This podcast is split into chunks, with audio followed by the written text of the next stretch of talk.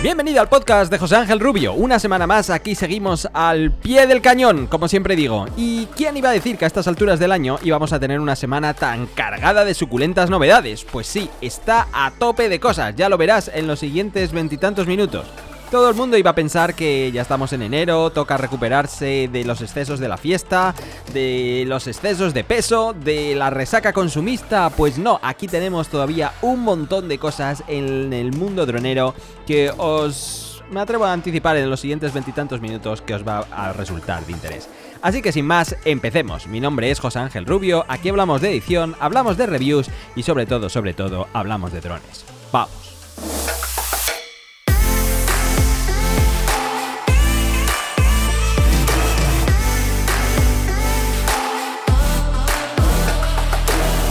Pues de lo primero que hay que hablar es de todo este lío que lleva esta semana desde el día 29 de enero de 2020 con el asunto del Departamento de Interior norteamericano y los drones de DJI. Bueno, para ser sincero, no es los drones de DJI, es los drones fabricados en China o, agarraros bien los machos, los drones que lleven piezas construidas en China. Y dirás, ¿y esto de qué va? Pues eh, vayamos por partes porque la historia tiene su enjundia. Como digo, el día 29 de enero el Departamento de Interior norteamericano prohibió todos los vuelos con drones que se hayan fabricado en China o que tengan partes eh, fabricadas en China.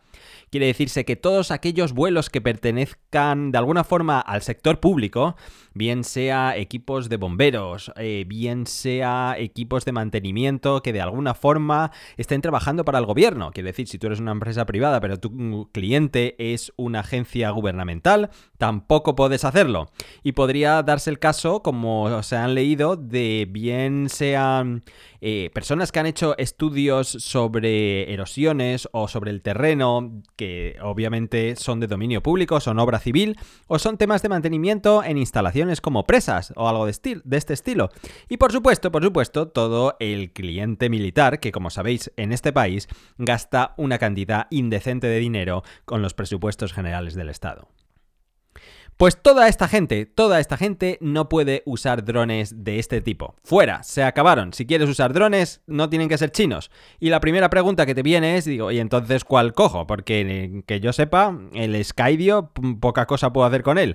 Y eh, los amigos de Autel Robotics, pues a lo mejor puedo hacer algo más, pero también poca cosa. Así que, ¿esto qué significa? Pues significa que todo el programa de drones que llevaba en funcionamiento desde el 2017 se haya ido al garete y tengan que pararse todas las operaciones que se hayan hecho hasta entonces. Resulta que se han hecho estimaciones y básicamente el número de vuelos que se han registrado para que se registran bajo el Departamento del Interior, otra vez recordar que es un eh, cliente o una agencia gubernamental que de alguna forma está utilizando drones cuando esto ocurría, de alguna forma se tenía que reportar al Departamento del Interior que hace una especie de paraguas entre todas estas operaciones y digamos que las tenía registradas. Pues estiman que se habían hecho en torno a unos 10.500 vuelos en 2018. Como ya ah, recordaréis, en octubre del año pasado ya se emitió una norma parecida en el que se prohibía, prohibía todos los drones de manera temporal hasta nuevo aviso, pues no se ha vuelto a hacer gran cosa durante el 2019. Así que pensad que llevamos desde cerca de año y medio sin que se vuelen drones en una entidad gubernamental de este país al menos de manera oficial. Quién sabe de manera oficiosa qué estará pasando por ahí, porque todo se ha dicho, los drones dan un montón de facilidades y de ventajas. Por ejemplo, a la hora de analizar cómo ha quedado una, una localización que ha sido arrasada por el fuego, obviamente es mucho más fácil hacerla con drones. De la misma forma, defensores de los drones a todos los niveles han puesto el grito en el cielo diciendo que esto es inadmisible porque hay otra serie de situaciones donde los helicópteros o cualquier otro tipo de aeronave no puede volar, bien sea porque la situación sea demasiado densa en cuanto a humo o contaminación, los drones sí podían hacerlo y les estaban dando un montón de ventajas. Además, se ha hecho una serie de estimaciones en cuanto a los costes que han supuesto hacer operaciones con drones, que por supuesto son mucho más baratas que las operaciones convencionales y se estima que desde entonces se ha hecho un ahorro a las arcas generales del Estado de 14 millones de dólares al usar drones. Parece ser que esto no es demasiado radical, parece ser que hay una serie de excepciones, parece ser que si en, aquellas situaciones donde los drones puedan ser necesitados para evitar desastres naturales o para ayudar en desastres naturales o en otro tipo de emergencias, entonces sí se pueden usar. Si además pueden ayudarse para evitar o para analizar el avance de un incendio, por ejemplo, también se pueden usar de la misma forma que se pueden usar para todo tipo de operaciones de seguridad que impliquen salvar vidas. Obviamente. También se dice que si los drones se van a usar para formación o para algún tipo de educación con ellos, entonces en ese caso también estarían exentos de esta nueva regla o ley. ¿Y todo esto a qué se debe? Pensarás. ¿Por qué se han vuelto tan locos? ¿Por qué somos tan talibanes y radicales en todo esto? ¿Por qué se han obligado a parar todos los drones, sobre todo drones chinos? Bueno, pues obviamente no hay que ser demasiado listos. Oficialmente se está diciendo que hay riesgos de seguridad y que toda la información que se está recogiendo por estos drones puede potencialmente filtrarse y lanzarse a una serie de servidores que estarán al otro lado del mundo y que se recopilen y que de alguna forma les sirva para analizar, eh, para tener una ventaja bien sea competitiva o militar o estrategia sobre este país. En definitiva, una paranoia que básicamente pone a la gente de esta administración francamente nerviosa. Bueno, eso es, digamos que es la cuestión oficial, pero no hay que ser muy listo para darse cuenta que eso no es la realidad. Porque dicen alto y claramente en ese, en ese comunicado oficial que de alguna forma, de esta manera, se anima a que se usen los productos o los drones hechos localmente o domésticamente. Otra vez, ya dijimos que las dos alternativas que hay son bastante débiles comparado con DJI. Desafortunadamente, ¿qué les vamos a hacer? Ojalá no fuera el caso. Y por tanto, mm, les has dejado totalmente impedidos para que puedan tener un avance y una innovación en todo aquello a lo que se dedican. Dicho sea de paso también, un ahorro económico sustancial, como hemos dicho antes.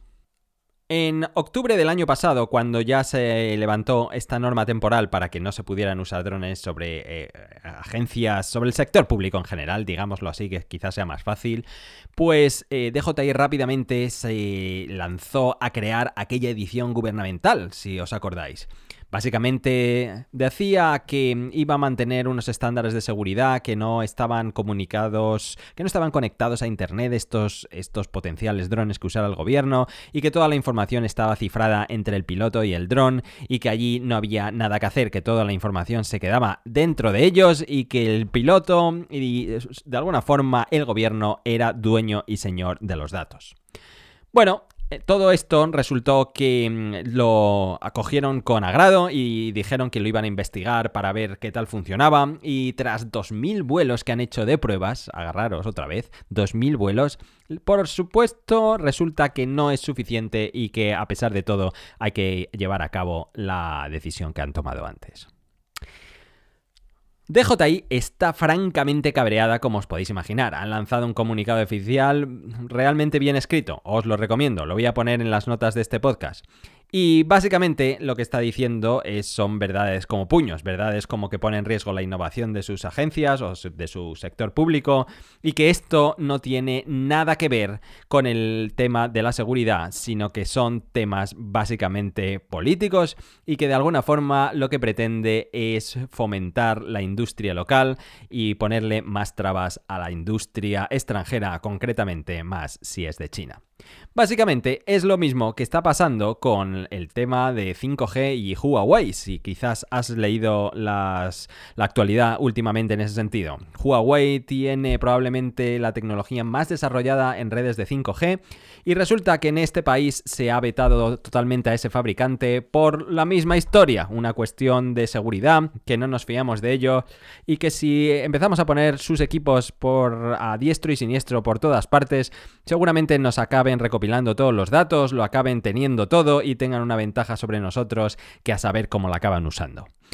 Bueno, aunque algo de eso pueda haber, todos sabemos que por ahí no van los tiros. Todos sabemos que Estados Unidos se ha quedado atrás eh, con respecto a China en lo que es innovación en redes de 5G y lo que se está tratando es de frenar a los competidores para fomentar lo que se hace localmente. Pues con los drones ha pasado exactamente lo mismo. Así que, ¿qué es lo que pasa? ¿Qué es lo que va a pasar ahora? TJI, como digo en su comunicado, dice que nada, nada tiene que ver con, con un asunto de protección de la seguridad y que se hagan cosas como las que se han hecho en Alemania. Dice, en lugar de mirar cuál es el lugar de procedencia de los drones, en este caso, trátalo como un producto de tecnología al uso, como cualquier otro, bien sea un portátil, bien sea un smartphone, cualquier tipo de cosas. Y si requiere una serie de estándares para que en tu país se pueda operar y puedan funcionar de manera que no atente a tu seguridad o a tu, o a tu paranoia de cualquier tipo, dime cuál es y yo haré todo lo posible para cumplirlo y que de esta manera pueda satisfacer tus, mm, tus ansiedades con respecto a la seguridad. Resulta que mm, algo así ha hecho el Ministerio del Interior de Alemania. Ha creado unos estándares por los cuales se garantiza la funcionalidad, la seguridad, eh, la protección de los datos, la privacidad y todo esto. De manera que si quieres usar un dron en ese país, tienes que cumplir unos estándares, te dan un sello en el que de, de alguna manera quedarías homologado y así podrías vender tu producto. Ellos de alguna forma usan ese ejemplo aquí y que hagas de alguna forma lo mismo. Obviamente no sirve para nada. A ver, aquí no hay que ser excesivamente listos. Ya sabemos por dónde van los tiros, ya conocemos todos esta administración y no quiero hacer muy demasiado político este podcast porque como digo, aquí hablamos de reviews, de edición y de drones, no hablamos de política. Pero está claro que a nadie se le escapa por dónde van los tiros. Obviamente, el estar de acuerdo o en contra, ya empezamos a hablar con temas sensibles de las que no quiero entrar, pero seamos realistas, aquí ya a nadie se le escapa por dónde van los tiros. Aquí no hay ningún idiota escuchando este podcast, así que no voy a entrar ahí porque todos lo habéis pillado ya. Entonces, ¿qué significa eso? Porque muchos me habéis hecho esa pregunta. Eh, me voy de vacaciones y, me, y tengo un Mavic 2, ¿qué voy a hacer ahora? Si me ven por ahí volando, ¿me van a detener? ¿Me lo van a quitar? ¿Qué hago? Hombre, no hay nada de eso. Esto, los tiros no van hacia nosotros. Incluso cualquier, cualquier piloto que viva aquí, yo mismo, sin ir más lejos. Si salgo por ahí con mi Mavic 2, nadie me va a decir nada, siempre y cuando cumpla las normas, obviamente. Esto es únicamente para las entidades gubernamentales, para las agencias estatales, para el sector público. Si tú vienes con tu dron de vacaciones y no te metes en ningún lugar prohibido, nadie te va a decir absolutamente nada. Puedes volar tu dron como hasta entonces. Si cuentas con un amigo que tiene eh, una licencia o, o el parte 107, como se llama aquí, y quieres volar en lugares donde tienes que pedir permiso y tienes un dron de DJI, lo vas a poder hacer de igual manera. Así que por ahí que quede claro, porque he notado un montón de nerviosismo en mi Instagram esta semana cuando ha salido esta noticia. Otra cosa de la que quería hablar en este podcast es daros una actualización de cómo va el asunto de Remote ID. ¿Recuerdas que cuando salió esa propuesta de ley donde dijo todas las insensateces que dijo, que te recomiendo un par de podcasts, el número 79 donde lo explico con más detalle? Básicamente daban un plazo de 60 días hasta el 2 de marzo para que la gente escribiera sus alegaciones o sus comentarios al respecto. Se supone que la Agencia de, eh, Federal de Aviación o la Administración debería decir nos representa a todos y que el espacio aéreo es de todos y que obviamente en el desarrollo de una ley tiene que escuchar a todas las partes. Espero que esto sea verdad y que no sea un formalismo que no sirva para nada y que al final todo el papel que creemos no acaba siendo papel higiénico, pero digamos que eso oficialmente es lo que es. Resulta que ha habido una serie de personas que se han dado cuenta que esto hay que hacerlo bien, que hay que dar a la gente tiempo, que la gente tarda mucho en procesar dónde están los riesgos y dónde están las ventajas. Y que por tanto han pedido una extensión del plazo de 60 días al plazo de escribir comentarios. Una propuesta razonable porque quizás no lo sepáis, pero esta es el tercer retraso en el que la norma de Remote ID no sale adelante.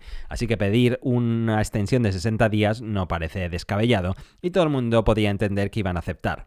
Pues no, no lo han aceptado. La Administración Federal de Aviación ha dicho que no, ha dicho que ya ha dado suficiente tiempo y que eso es más que suficiente para comentar. Y entonces, obviamente, todo el mundo se ha puesto francamente nervioso y nos ha recorrido un escalofrío por la espalda, porque es verdad. Parece ser que esto es un formalismo en el que hay que pasar, pero no va a servir de mucho. Es un poco el sentir pesimista que ha, empezado a extenderse a raíz de este asunto, pero la verdad, No, la verdad es que no puedo evitar que a mí me pase lo mismo. ¿Por qué no iban a hacer algo así? ¿Qué les iba a costar? Incluso podían quedar un poco bien con la otra parte. Pues no, no es así.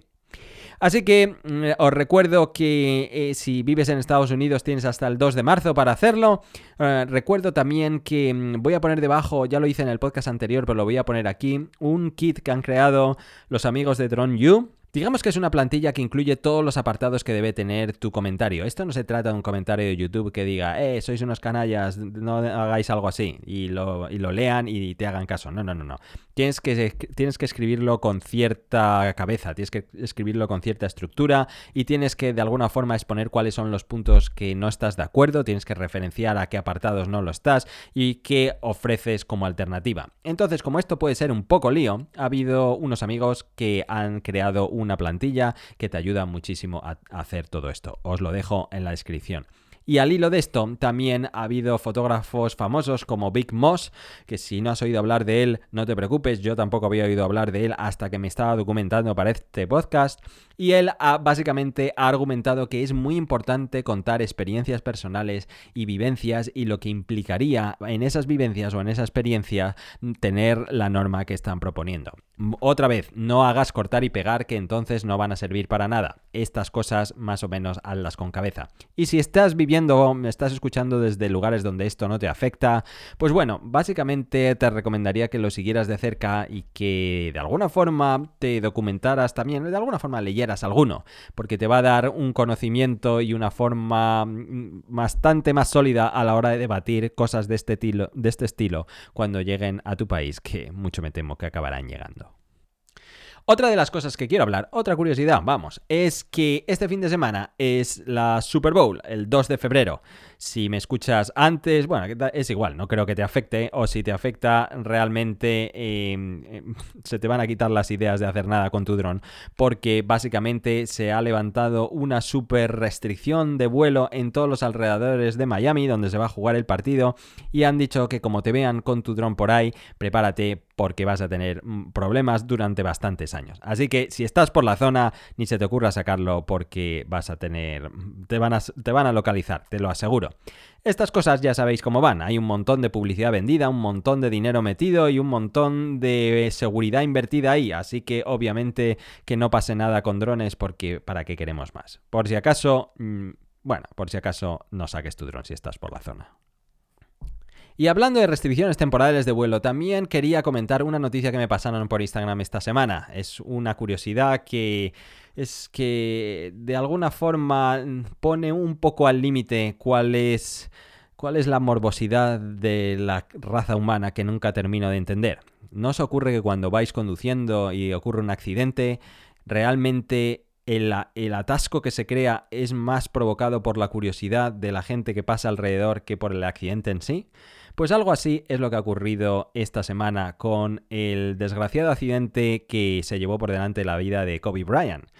Resultó que, eh, como probablemente ya sepas, se estrelló el helicóptero donde viajaba junto con su hija y nueve personas más.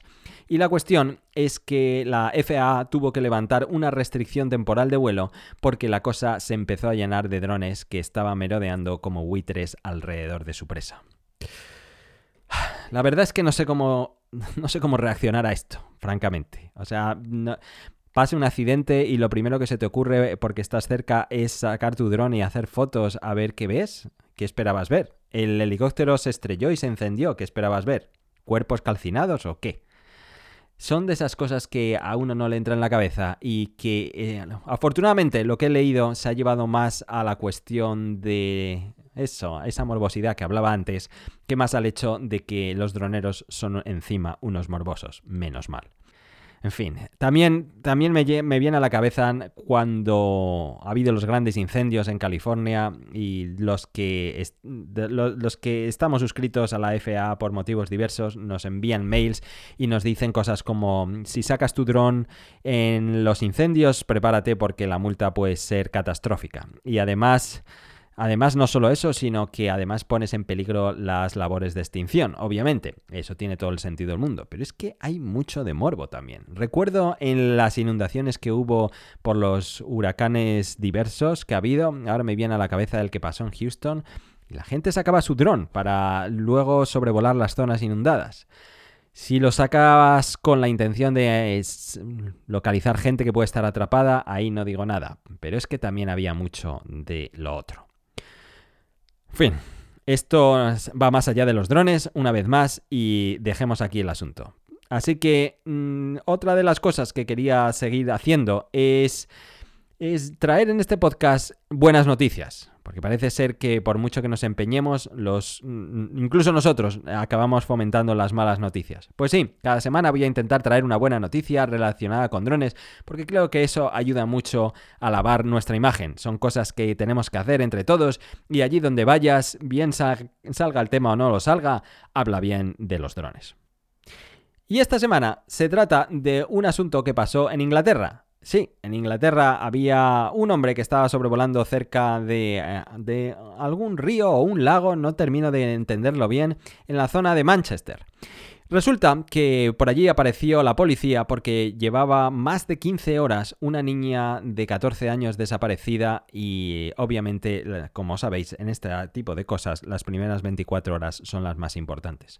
Curiosamente la policía pasaba por allí y curiosamente vio un hombre que estaba volando su dron. Entonces le comentaron lo ocurrido y el hombre lo que hizo es volar en línea recta con buen criterio, bien, bien dicho sea de paso y además que te sirva de experiencia, volando los alrededores del agua. Por algún motivo la gente perdida se acerca al agua. Sí, una cosa que he aprendido hace poco.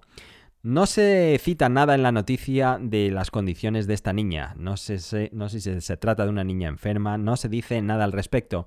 Lo único que se dice es que el hombre, tras sobrevolar sobre este perímetro del lago, en un golpe de suerte, porque había mucho viento y ya se estaba poniendo el sol y se estaba quitando la luz, consiguió ver a una niña, a la niña, la consiguió ver que estaba detrás de un árbol, y básicamente agrupada en sí misma, acercándose peligrosamente al agua.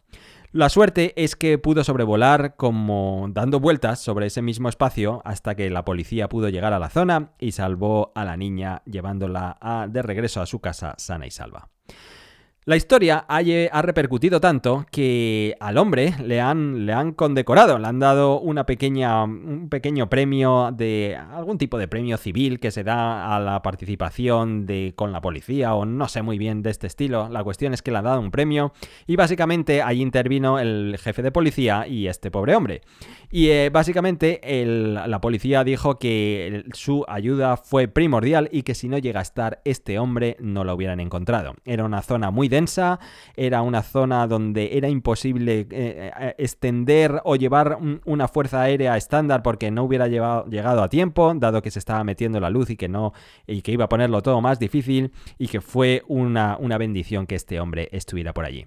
Y el hombre, eh, que me ha caído bien por la declaración que hizo, es que allí dijo, pues hombre, para ser honesto con todos vosotros, esto ha sido un golpe de suerte. Yo volé en línea recta y tuve la suerte de encontrarme a la niña, así que el hecho de que me den un premio, la verdad es que me da bastante vergüenza.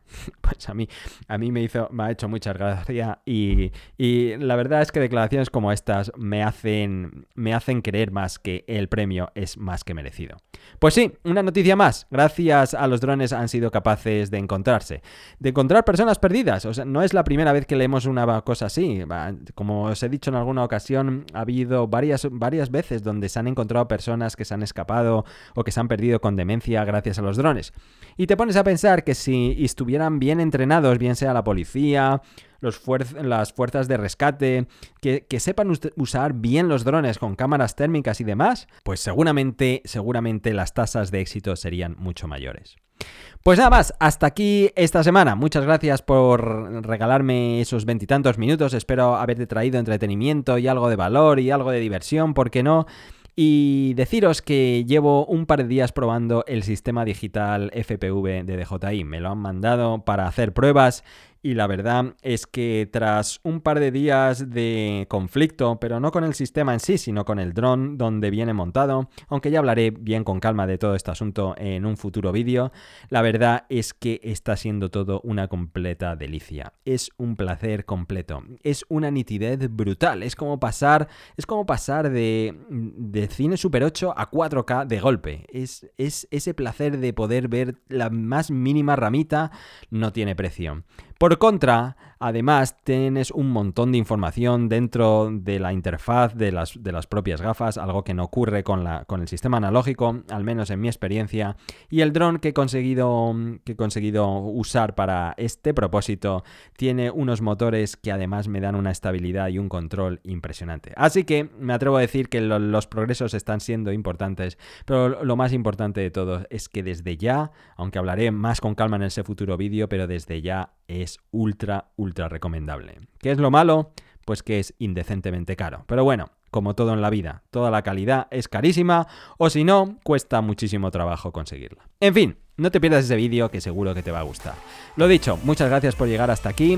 Si estás en el gimnasio, sigue dándole a tope, que este podcast seguro que te ha, te ha amenizado un montón de tiempo el entrenamiento que estabas haciendo. Si estás viajando, mucha gente me está diciendo que viaja en moto escuchándome, pues eh, que llegues bien a tu destino, que eso es lo más importante y nos vemos la siguiente semana. Un saludo y hasta pronto. Adiós.